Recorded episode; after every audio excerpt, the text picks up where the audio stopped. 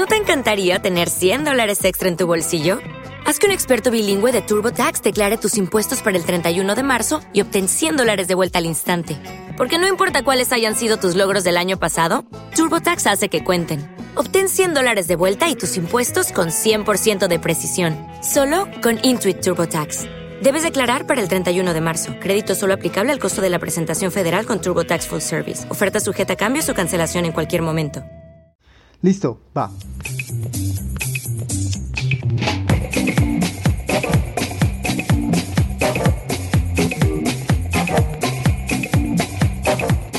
Hola y bienvenidos a Random Access History, el podcast que les habla de problemas, angustias y preguntas de la historia en relación con la tecnología, los videojuegos, el mundo digital y en general la cultura pop. Como siempre estamos Elvis, arroba Elvis Rojas y José, arroba José LML. También estamos en Facebook, Twitter e Instagram como Podcast RAH y nos pueden escuchar en todas las apps de podcast.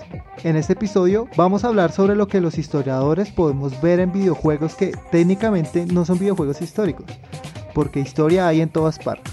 Quédense hasta el final del episodio porque vamos a hacer un anuncio importante.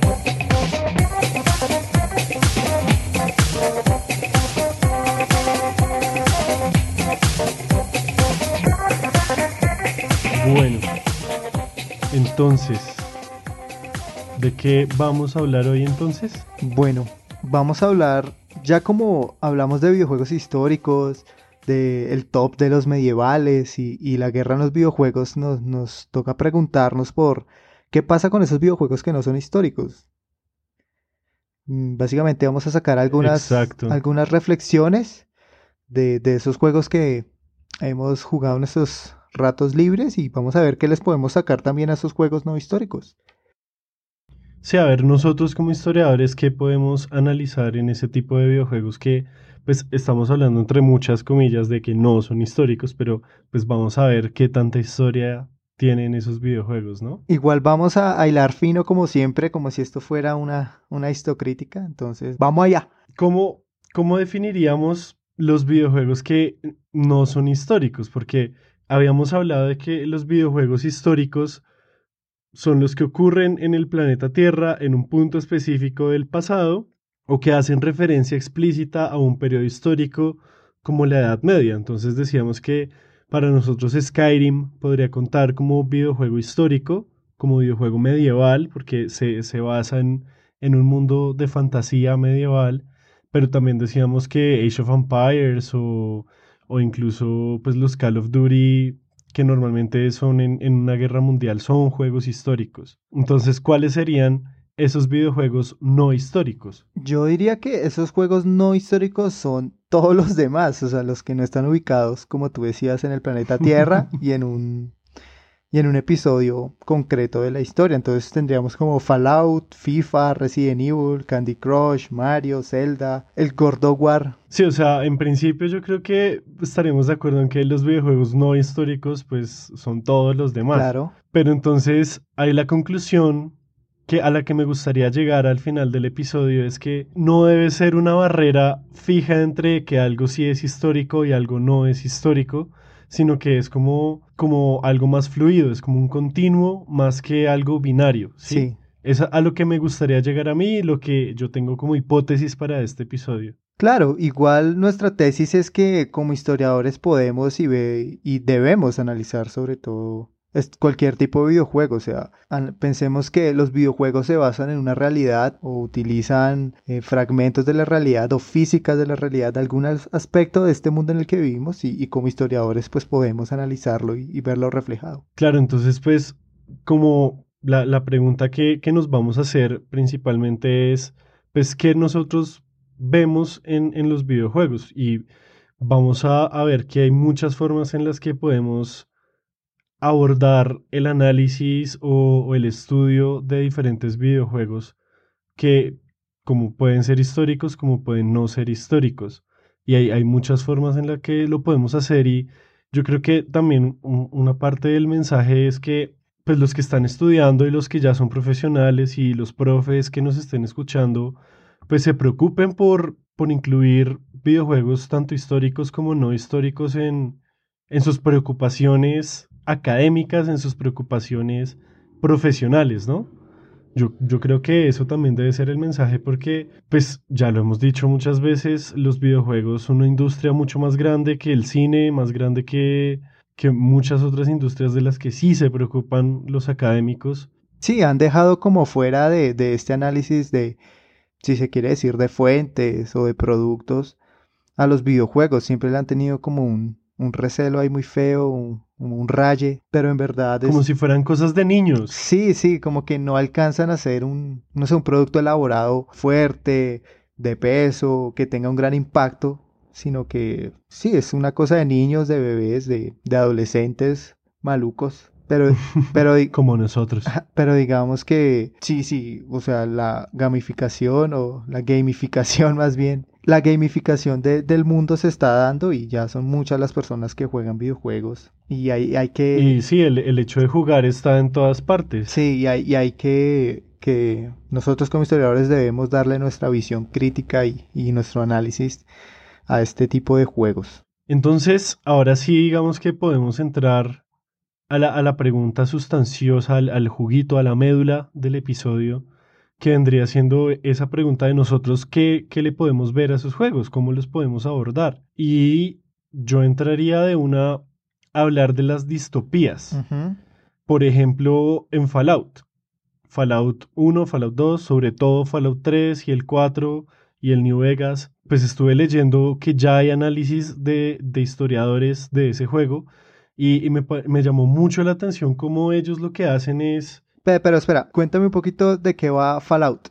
Ah, bueno, para los que no hayan jugado Fallout, es un juego en el que eh, hay, es una distopía postnuclear, como hubo una, una, guerra nuclear que acabó con el mundo prácticamente y solamente unos pocos seres humanos sobrevivieron escondidos en unas bóvedas como bóvedas antinucleares, como búnkeres. Como cuando Homero. De esos que, ajá, como, como los Simpson, que se sabe que en Estados Unidos en un momento tuvieron mucho miedo de que eso pasara ahí. Muchas casas tienen sótanos, es precisamente por eso. Pero entonces esto eh, ocurre en, en, pues ocurren en diferentes años, pero más que nada como más allá del 2100, más allá del 2200. Y lo interesante es que en los videojuegos la historia humana va de la mano de la historia del mundo del videojuego hasta los años 40 del siglo XX. Hasta los 1940, todo lo que ha pasado en el mundo real también ha pasado en el mundo de Fallout.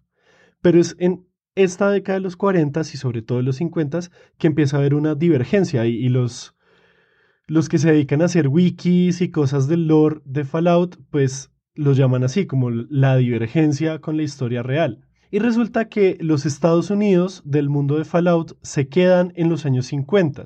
Es decir, en los años 60 no hay este gran movimiento de contracultura, Estados Unidos gana la guerra contra Vietnam, la Guerra Fría acaba siendo una guerra caliente en el 2077 que acaba con el mundo. Entonces, lo interesante de analizar este juego es ver eso, es ver cómo esa divergencia a partir de los años 40 y 50 y que esa permanencia de Estados Unidos en el mundo de Fallout en los años 50 se ve reflejada en el juego.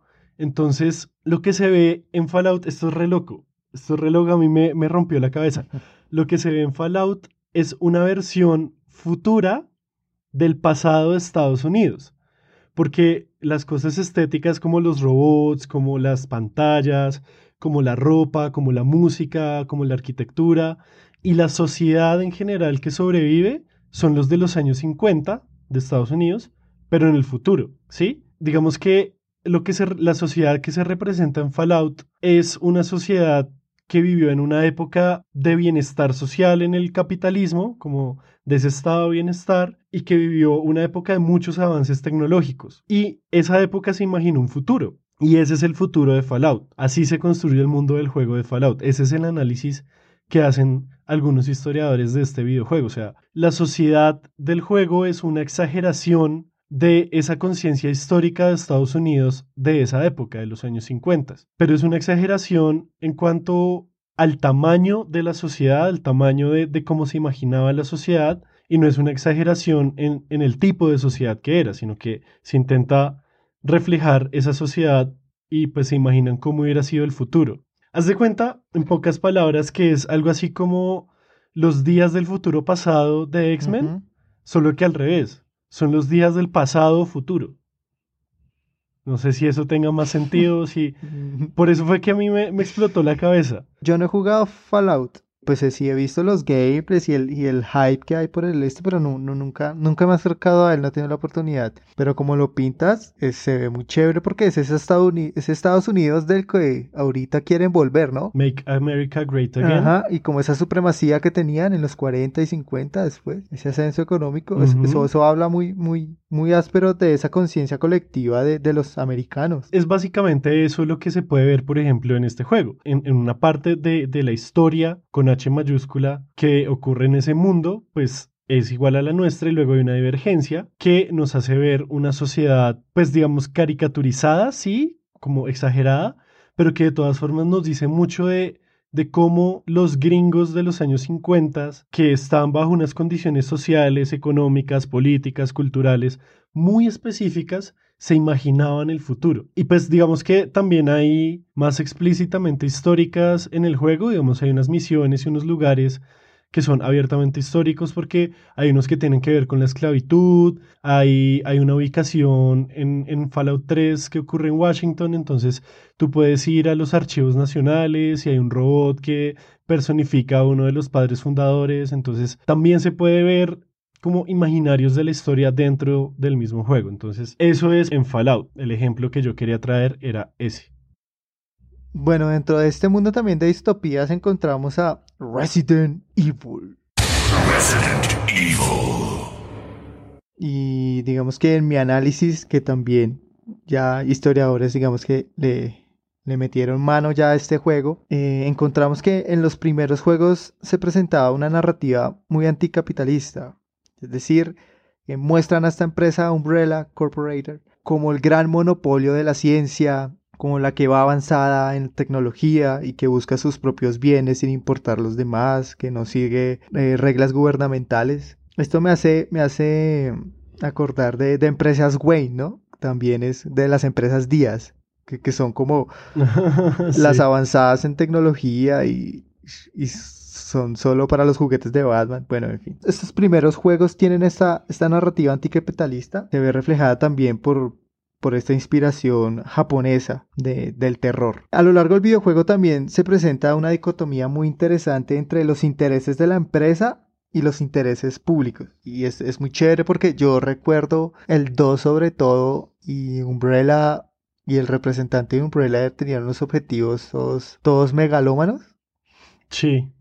De controlar el mundo y pues la ahí también bailado un poquito esto la temática de la moral y la utilización de armas biológicas que, que nos cuenta también, ¿no? Sí, y espera, en eso de las empresas contra lo público se ve, pues no sé, yo lo vería reflejado también en, en que los tombos, porque uno, casi todos los protagonistas Ajá. son tombos, representan supuestamente el bien público como el interés público, y ellos son los que pelean contra la empresa, ¿no? Sí. Porque, pues obviamente en todos los juegos Umbrella es el malo, y el malo normalmente viene de Umbrella.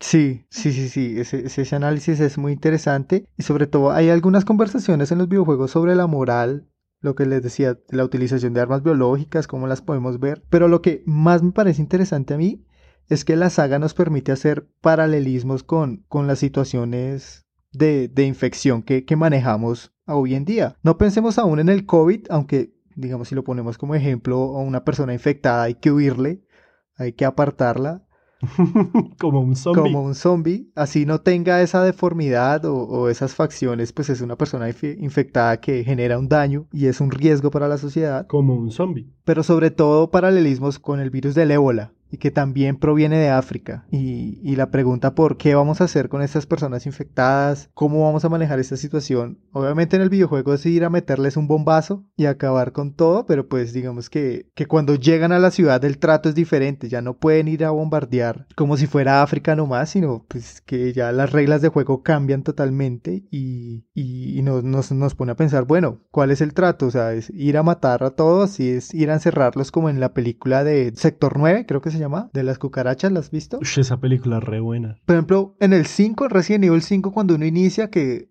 que tú eres el, el policía de nuevo, ¿no? Y estás como... Ese juego es una mierda, weón.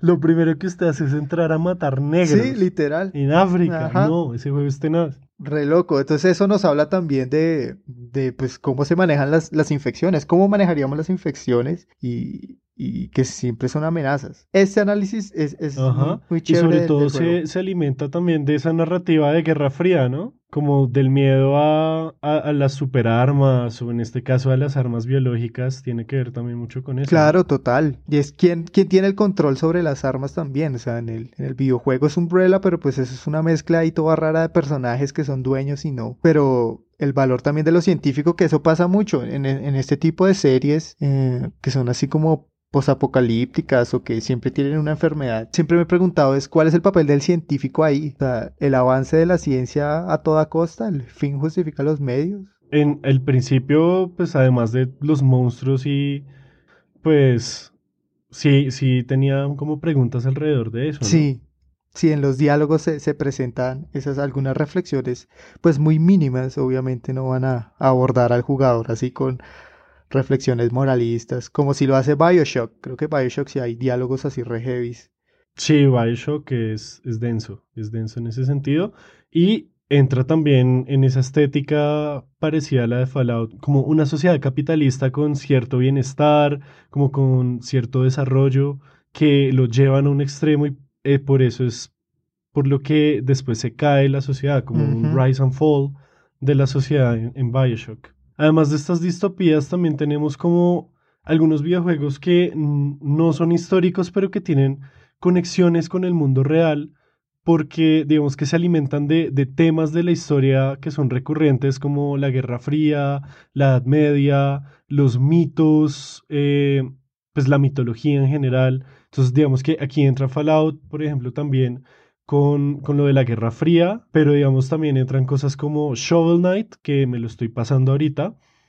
Y entonces eh, el crear un juego alrededor de la idea de- del caballero y que cada caballero tiene lo suyo, cada uno tiene su historia, que está el personaje, el médico de, de la peste negra, que es uno de los más bacanos, está el rey, está el espectro, que es la parca. Digamos que como tal Shovel Knight no es un juego histórico, no estoy diciendo que lo sea, sino que me, me parece que es muy interesante ver cómo se utilizan esos temas de la historia que pegan tanto como la Edad Media, la Guerra Fría, las guerras mundiales, la mitología, cómo lo hacen para meter en un juego y cómo eso vende. Sí, Eso es lo que a mí me llama la atención. sí, sí, re loco, ¿no? Como temáticas que son muy duras para trabajar en la historia a veces, debido a las fuentes, o sea, reconstruir e- ese, ese pasado es muy complejo debido al tiempo, pero pues a veces pareciera que los videojuegos lo, lo, lo hacen de una forma tan natural Y divertida. Ajá, que lo agarran a uno. Siguiendo, siguiendo con esta temática, me puse así también a analizar y está God of War y,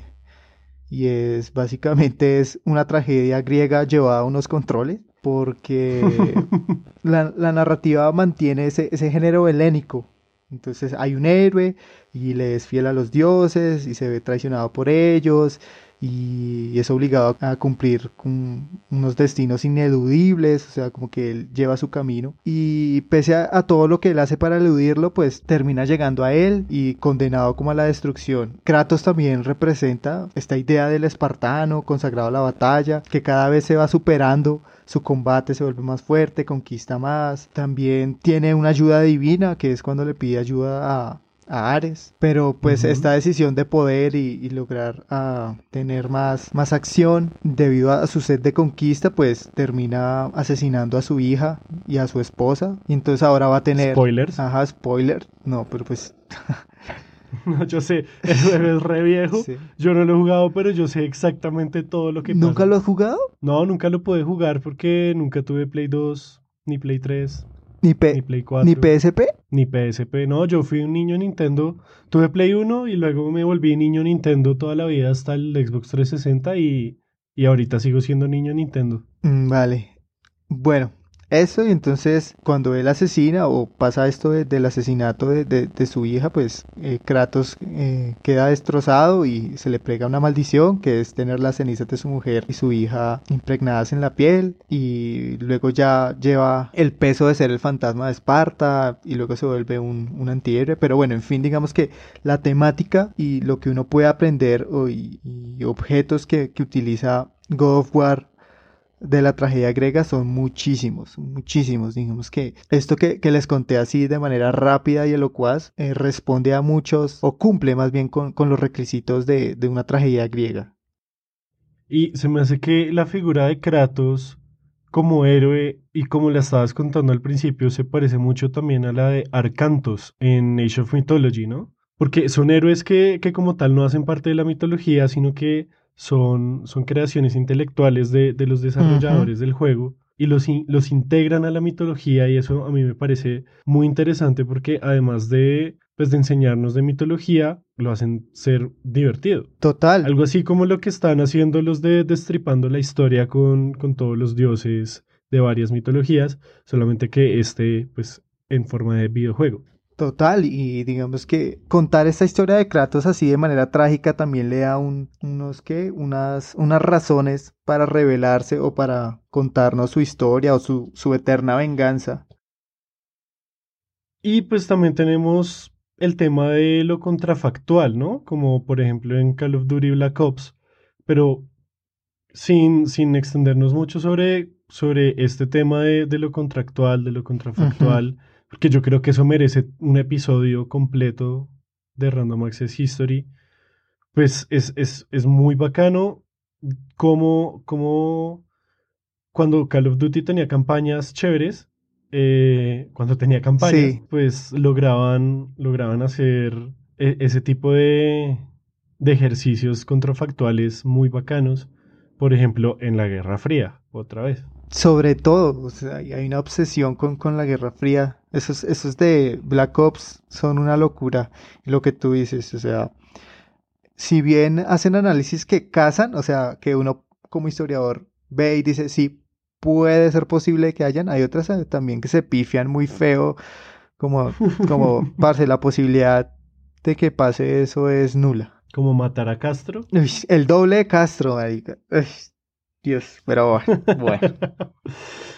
Otra forma en la que yo veo que podemos como acercarnos a los videojuegos es haciendo, digamos, el análisis de, del lore, como de toda esa leyenda que hay dentro del mismo juego, de, de la construcción del mundo del videojuego. Es que no hay una traducción buena de lore, de lore. Entonces es como preguntarnos el cómo se construye el mundo del juego y si usan elementos de lo que nosotros llamaríamos la historia real.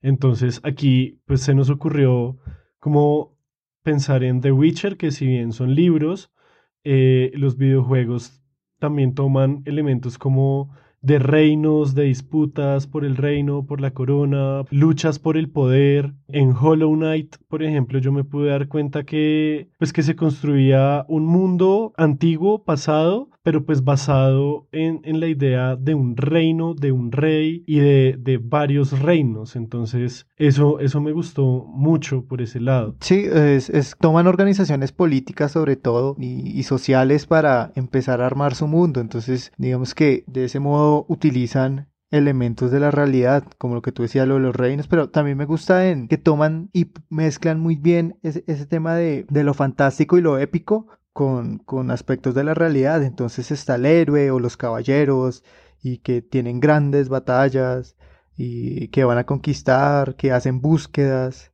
y que si bien no era así en la historia como tal, pero pues sí habían estos grandes viajes, travesías en búsqueda de, de nuevos tesoros o de saqueos, bueno, en fin. Sobre todo en The Witcher, lo, lo he visto harto. Sí.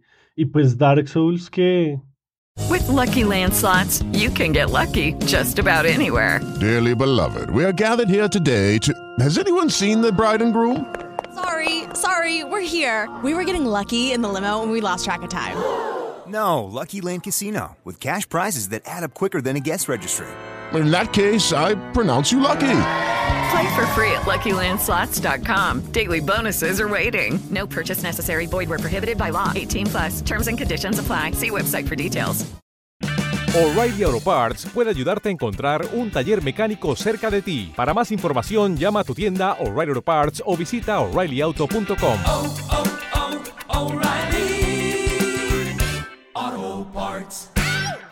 Pues que no nos vamos a meter con el Lord de Dark Souls porque pues no, simplemente no es nuestro lugar.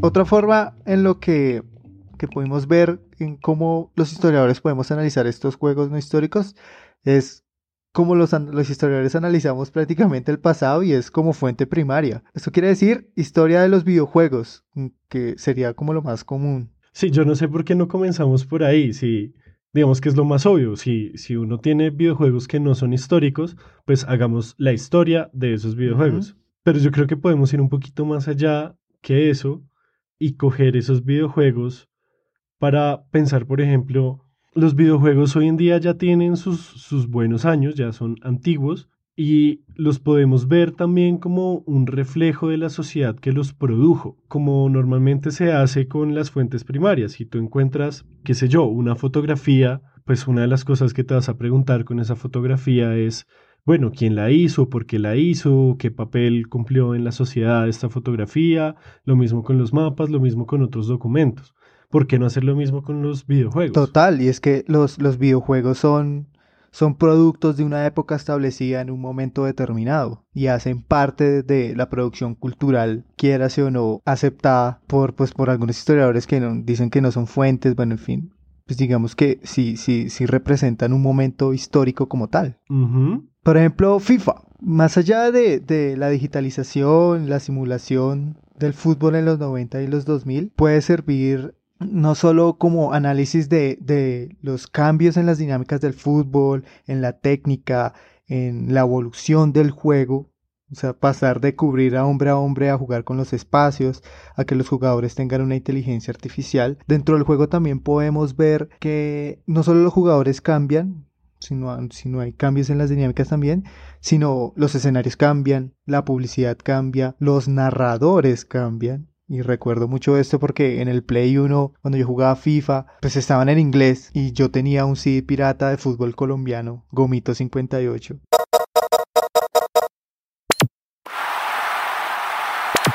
Y esta es la segunda temporada del 2002. Bienvenidos a este encuentro. Los saluda Gomito. Bueno, les llegó la hora. Casi van a ver qué es lo que verdaderamente saben. Que no te sorprende, narrados por rival. unos paisas, weón. Eso cambia muchísimo la forma en que vemos y disfrutamos un videojuego. Y ahora que los nuevos traen narradores argentinos, mexicanos, españoles, eso habla también de un cambio en las dinámicas en las que se piensa un mercado, por ejemplo.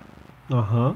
O los mismos equipos, las dinámicas económicas de comprar y vender jugadores, eh, el hecho de que hasta solo hace unos años se hayan incluido equipos femeninos, todo ese tipo de cosas de, de, esta serie de juegos de FIFA nos hablan del tiempo en el que fueron producidos y del tipo de fútbol que había ahí. Entonces nos sirve para hacer historia del fútbol, nos sirve para hacer historia económica, nos sirve para hacer un montón de vainas que, pues que si uno se los toma con seriedad y no como si fueran un jueguito más, pues se pueden salir grandes cosas, ¿no? Claro, total.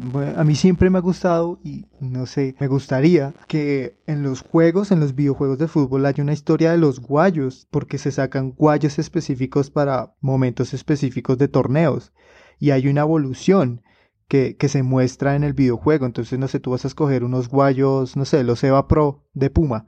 Entonces ellos los catalogan como pues tienen agilidad tanto, o sea, que hagan un análisis, se puede hacer un análisis de, de la evolución del calzado de fútbol y la, una evolución tecnológica y del cambio de, de paradigma científico eh, en la utilización de, de las botas. A mí me gustaría mucho eso, también la inversión que se le hace titánica a los balones, o sea, los cambios de los balones y qué influyó, cuál es el, ese diseño cultural de, del balón en los mundiales y en esto, o sea, me parece muy chévere que hubiera como una especie de línea de tiempo en que se explicara y un historiador pudiera analizar estos cambios de estos productos. Pues a mí me encantaría, igual que en Call of Duty, yo lo he dicho aquí muchas veces que me gustaría saber, que, o sea, los cambios en las armas, pero porque hubo esos cambios, ¿qué hace un arma diferente a otra? Pero históricamente hablando, no sé, digamos, supongo que, no, un arma se calentaba mucho, o se, se disparaba eh, demasiado, o había problemas, pues tuvo que haber una ingeniería detrás para hacer y adaptar esos cambios a las necesidades históricas del momento. Sí, claro, y además pues digamos que esa digitalización de los jugadores, de sus estadísticas, de incluso a veces como de su forma de ser, puede servir en el futuro para reconstruir el fútbol de esta época, así como la digitalización de Notre Dame hecha en Assassin's Creed les está sirviendo hoy en día para reconstruir la catedral. Podría pasar lo mismo con los jugadores de fútbol. Total, o sea, ahorita en FIFA sobre todo, o bueno, creo que en PES también. Entonces, por ejemplo, puedes comprar leyendas. Entonces, en tu equipo puedes tener a Messi y a, y a Pelé juntos. Y eso abre un montón de preguntas sobre el anacronismo, sobre eh, el espacio y el tiempo que está en, en el juego. Uh. Claro, análisis se pueden hacer, o sea, hay que, igual que una fuente primaria, hacerle las preguntas correctas y dejar que, que la fuente hable un poco.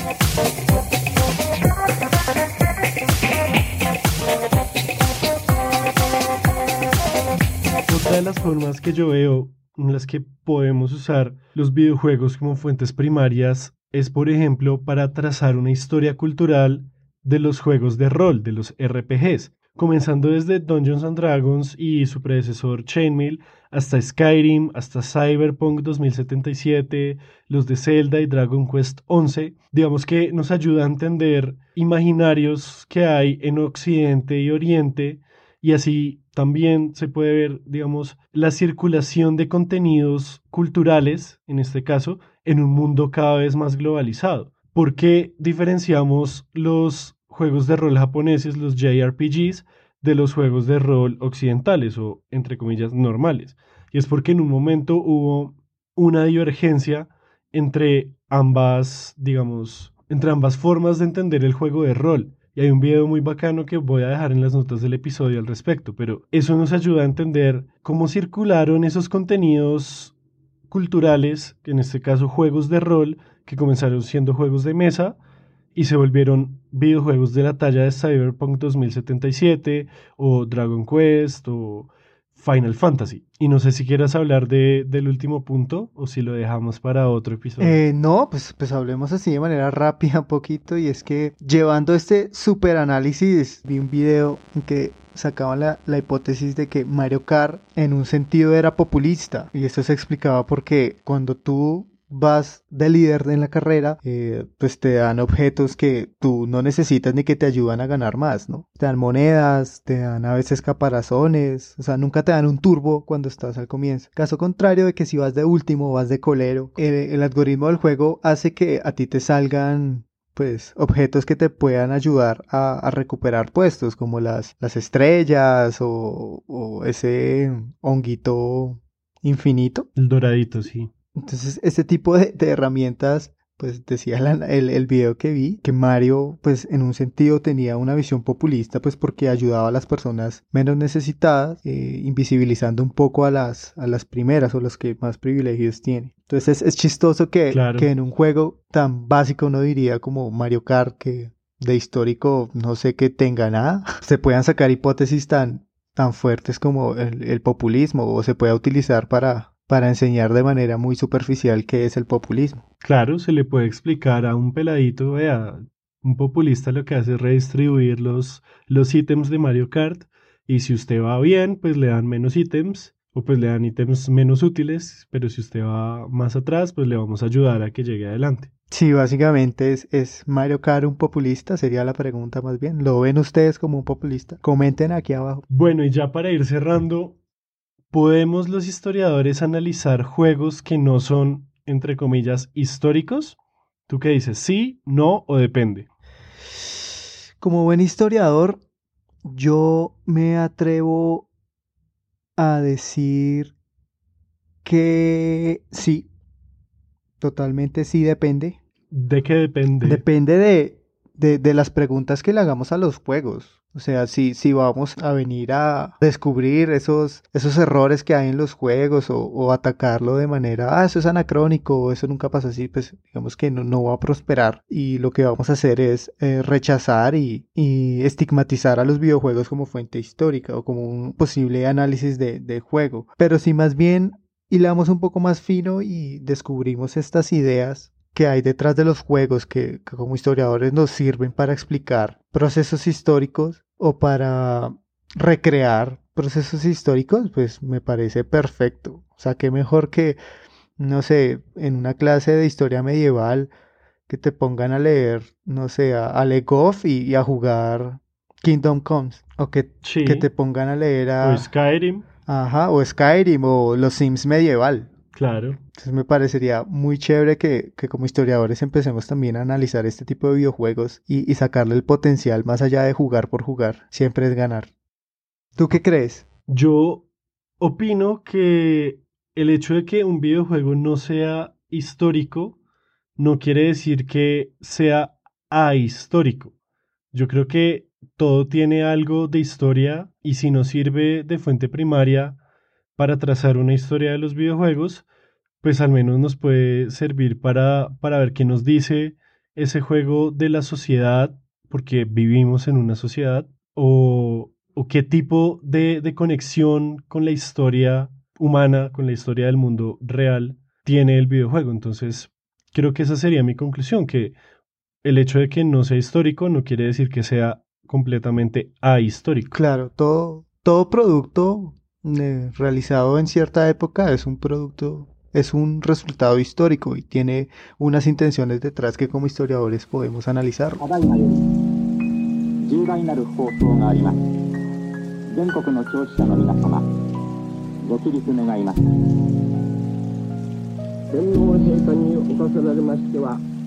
Entonces yo creo que ya podemos pasar a la sección más aclamada por los niños y niñas de este podcast. ¿Los niños rata cuentan? Los niños rata cuentan porque seguramente nos escuchan muchos niños ratas. Deja de morder la pared. Los datos random. Señor El Visual, ¿qué datos random tienes? Bueno, José, el día de hoy yo les vengo a, a hablar sobre el Tratado Thomson-Urrutia. Uno de estos grandes tratados que nos gusta, que se hacen aquí en Colombia y de manera internacional. Resulta que este tratado en 1914 se firma mediante el cual Estados Unidos compensaba a Colombia por la pérdida de Panamá. Básicamente era como un, un alivio, como, ah, lo sentimos, pues, pues toma esta plata chino y todo bien. Bueno, entonces vamos primero a como un poquito los antecedentes. Recordemos que el 3 de noviembre de 1903 se oficializó la separación del Departamento de Panamá de la República de Colombia y esto generó pues un malestar y una fuerte protesta diplomática contra Estados Unidos, pues porque se sabe que Estados Unidos eh, le brindó eh, recursos y ayudó a, a, la formalización, a la separación de, de Panamá. Entonces, este, este, tratado básicamente lo que buscaba era dejar las relaciones menos tensas y, y más que todo darle un, una compensación a Colombia y un poquito maquillada con un tratado. Entonces este tratado ambos países eh, lo acordaron eh, y acordaron los siguientes puntos, ¿no? Entonces el primero es el derecho de Colombia a transportar tropas, buques y material de guerra sin pagar peaje por el canal de Panamá. El segundo, el pago a Colombia la suma de 25 millones de dólares en, indemnización por la separación de Panamá. O sea, un platal que ese dinero lo podremos eh, hablar en, otro, en otro dato random. 3. El reconocimiento por parte de Colombia de las fijaciones de límites fronterizos con Panamá de conformidad con lo indicado en la ley colombiana del 9 de junio de 1855.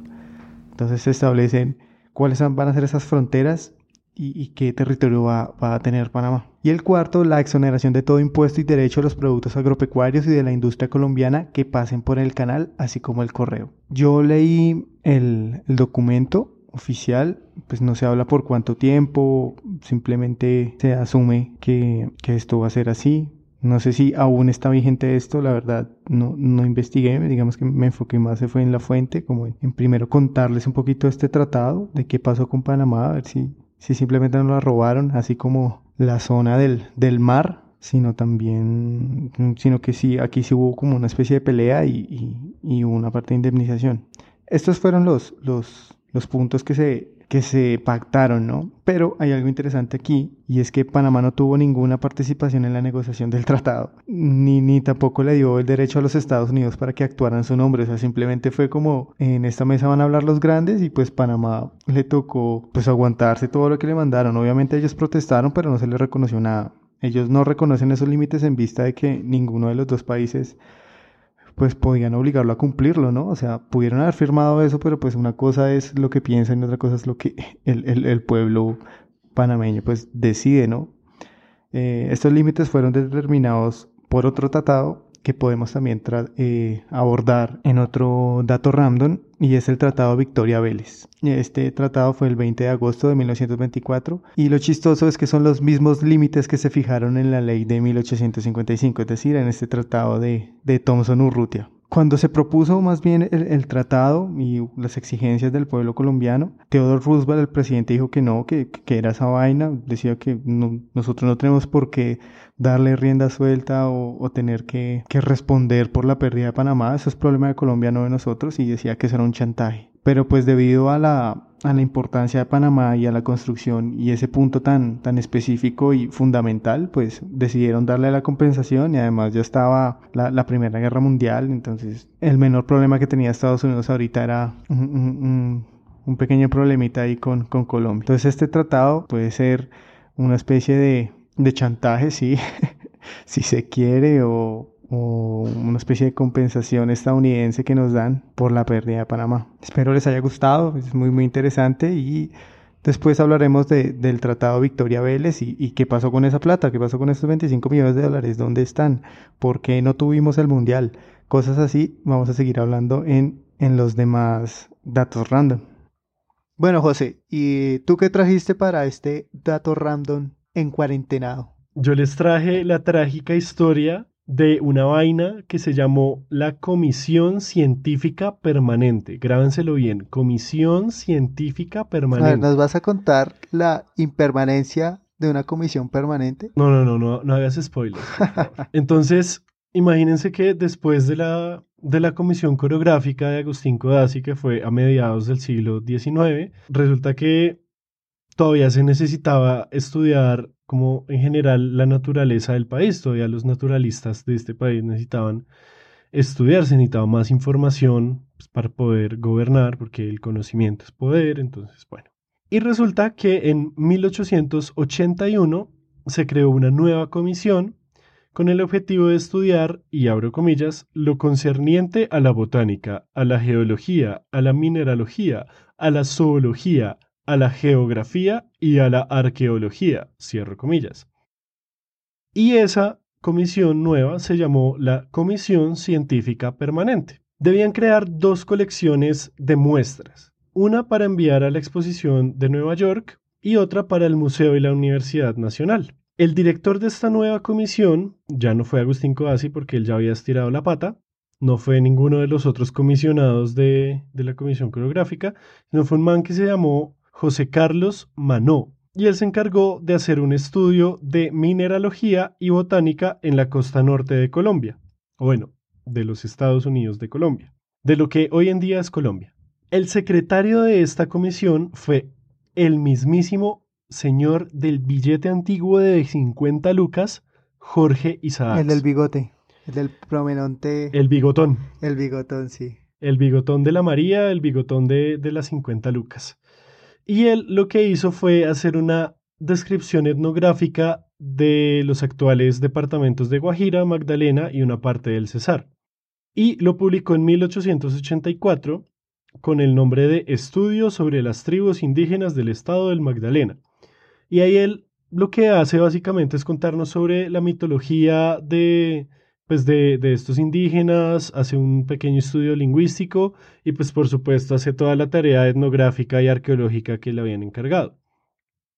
Ahí ya empieza a haber controversias porque el señor Miguel Antonio Caro, que sería después presidente regeneracionista, redactor de la Constitución del 86, criticó muchísimo ese texto de Isaacs porque Isaacs hacía referencias al origen del hombre de Darwin y como Caro era lo más godo de lo godo de lo godo, pues obviamente hubo problemas y lo criticó fuertemente.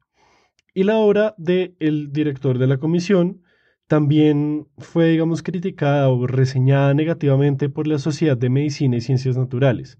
Entonces, esta comisión científica permanente, lo voy a volver a decir para que quede bien claro, say that again but slowly, comisión científica permanente duró dos años solamente. Se, se acabó en 1883, solamente dos años después de, de haber comenzado y pues como pueden ver, digamos que las dos obras principales que produjeron fueron criticadas y no tuvieron gran divulgación, gran aceptación, nada. ¿Por qué contar esto? Pues porque es una parte de la historia de la ciencia en Colombia, es una parte importante porque nos habla de, de la difusión del darwinismo en el mundo, pero más que la difusión es cómo fueron recibidas las ideas de Darwin, cómo fueron apropiadas en diferentes espacios no como una relación de Darwin para el mundo, sino una relación bidireccional de cómo se iba interpretando en otras latitudes. Por supuesto, pues también es importante señalar que una comisión científica permanente que solo duró dos años solo nos puede hablar un poco de la precariedad que había en la ciencia en Colombia antes y pues por, por supuesto ahora también. Y pues que igual pues es un dato random porque es una historia muy poco conocida y trabajada porque no duró mucho y no dejó mucha documentación. Entonces pues me pareció importante darla a conocer y ver si de pronto alguien sabe más sobre esta comisión científica permanente que solo duró dos años. Re loco que esto habla también de, de esas políticas que intentan instaurar para siempre y, y terminan siendo políticas de cuatro años, de un periodo y ya. Y pues con eso, si ustedes llegaron hasta el final de este episodio, seguramente les gusta mucho este podcast, así que queremos contarles algo como les prometimos al principio. Y resulta que el próximo mes cumplimos dos años de haber sacado por primera vez este podcast y queremos hacer un episodio especial respondiendo todas sus preguntas y contándoles el origen de este podcast. Así que estén pendientes de nuestras redes sociales para hacernos todas las preguntas que quieran y las responderemos en el próximo episodio.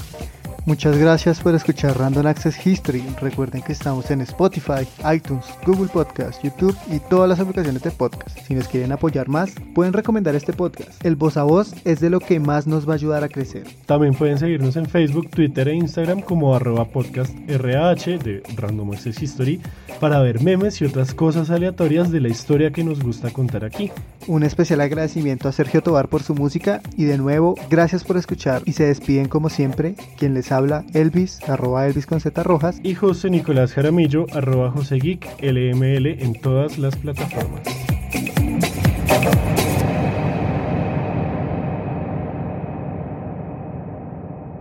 Goodbye. Waiting on a tax return? Hopefully it ends up in your hands. Fraudulent tax returns due to identity theft increased by 30% in 2023. If you're in a bind this tax season, LifeLock can help. Our US based restoration specialists are experts dedicated to helping solve your identity theft issues. And all Lifelock plans are backed by the Million Dollar Protection Package. So we'll reimburse you up to the limits of your plan if you lose money due to identity theft. Help protect your information this tax season with LifeLock. Save up to 25% your first year at LifeLock.com slash aware. Prescription products require completion of an online medication consultation with an independent healthcare provider through the LifeMD platform and are only available if prescribed. Subscription required. Individual results may vary. Additional restrictions apply. Read all warnings before using GLP-1s. Side effects may include a risk of thyroid C-cell tumors. Do not use GLP-1s if you or your family have a history of thyroid cancer. If you've struggled for years to lose weight and have given up hope, did you know you can now access GLP 1 prescription medications at trylifemd.com? We're now offering eligible patients online access to GLP 1s, the breakthrough prescription medication that can help you lose body fat and weight. Listen to what people are saying. It's fun to put on jeans that you couldn't get into six months ago. Every morning, I look forward to getting on the scale. For anybody who's struggling with their weight, it's a godsend. And here's the best part your insurance may cover 100% of the cost of your medication. So go to trylifemd.com to have your eligibility checked right now. Get started today at trylifemd.com. That's T R Y L I F E M D.com.